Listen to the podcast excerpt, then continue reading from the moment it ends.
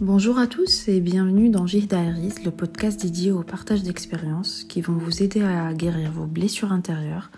surmonter vos traumatismes d'enfance ou encore vous guider vers l'amélioration de votre développement personnel et santé mentale. Je m'appelle Jienne et aujourd'hui dans ce premier épisode, je vais vous présenter les raisons qui m'ont poussé à créer ce podcast. Je ne peux pas commencer ce podcast sans vous présenter les grandes lignes de mon histoire, car euh, je suis convaincue que mon parcours est un exemple d'inspiration pour euh, moi-même déjà, et toute personne qui pense être incapable de surmonter ses problèmes et surtout euh, de canaliser ses démons intérieurs. J'ai beaucoup hésité avant de créer ce podcast, car honnêtement j'avais du mal à accepter ce que je ne pouvais pas changer, mais j'ai développé des connaissances en termes de processus cognitifs et surtout de leurs limites qui nous rendent assez fragiles. Euh, l'un des super outils d'ailleurs pour surmonter tout ça est l'acceptation. Dans les prochains épisodes, je vais vous parler de l'importance d'acceptation, du lâcher prise, mais maintenant, euh, continuons ma petite histoire. Donc, euh, en tant que jeune femme, et comme plusieurs personnes dans le monde entier, j'ai fait face à des épreuves qui ont laissé des traces et ont créé des blessures. Dans ma tête, j'avais vraiment une enfance parfaite. J'étais une fille voilà, une petite fille aimée, gâtée, mais en grandissant, des souvenirs euh, refoulés de plusieurs traumatismes ont commencé à refaire surface. Pourtant, je n'avais pas l'impression d'avoir vécu euh, des traumatismes, c'est assez étrange, non?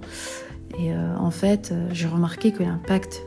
justement de cette mémoire retrouvée de souvenirs refoulés pendant des années peut être un processus vraiment écrasant. Mais euh, il faut aussi savoir que ces souvenirs ont été réprimés pour une bonne raison. Je me suis rendu compte que cette raison étant que lorsque euh, l'être humain subit des traumatismes, bah, son cerveau se bloque et euh, il y a cette dissociation qui se met en marche. Et en guise de technique de survie, ces traumatismes ont inconsciemment été stoppés et enfuis dans une petite partie du, du cerveau et du fait par exemple d'un niveau élevé du stress, d'une situation de menace ou autre, euh, et ben ainsi le cerveau il, a fait euh, ce qu'il devait faire pour nous protéger et de ce fait ben,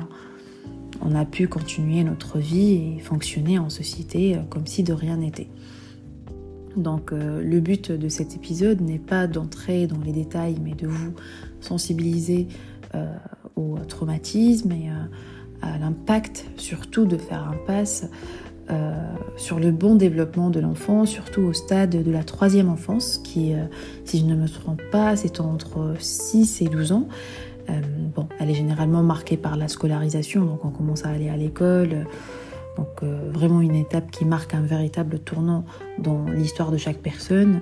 et dont en fait les relations hein, familiales bah, en fait éclatent pour laisser un petit peu la place à l'organisation sociale.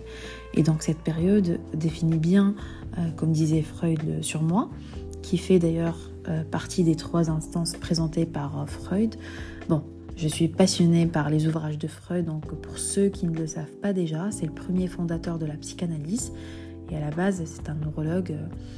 et donc ce que j'adore dans ses études, c'est qu'il a réussi à montrer que nous sommes tous capables de rendre l'inconscient conscient et que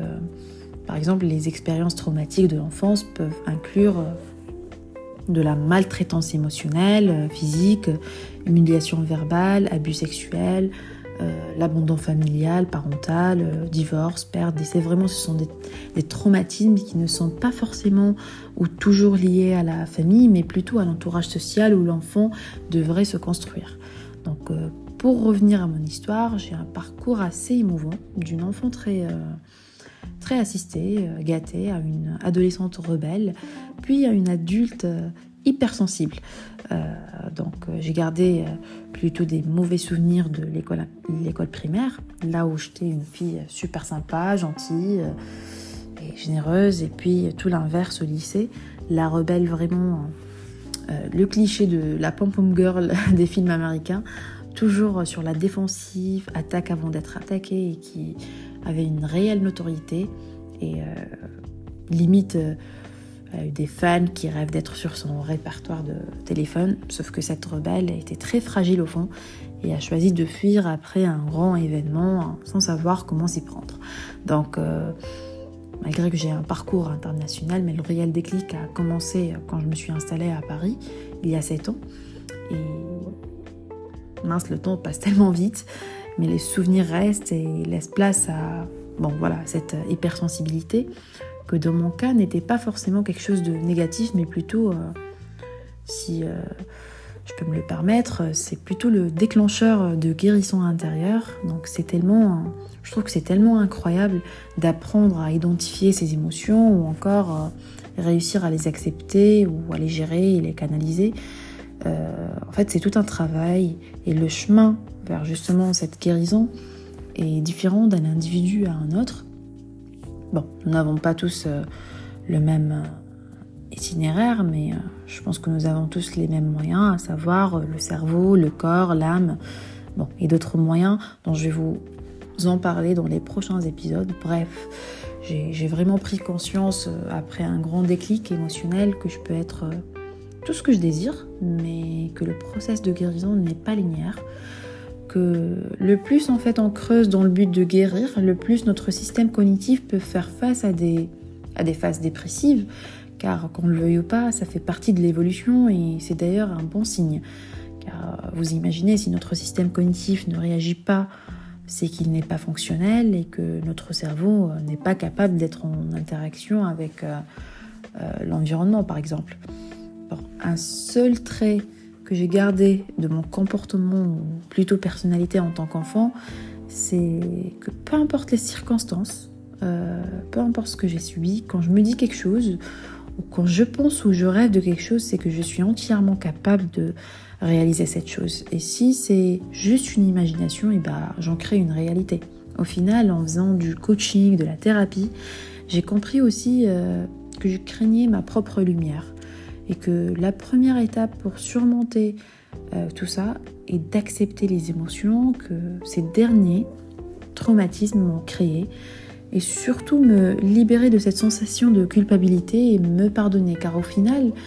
mon enfant intérieur avait besoin euh, d'être écouté, il n'était pas responsable de ce qu'il a subi.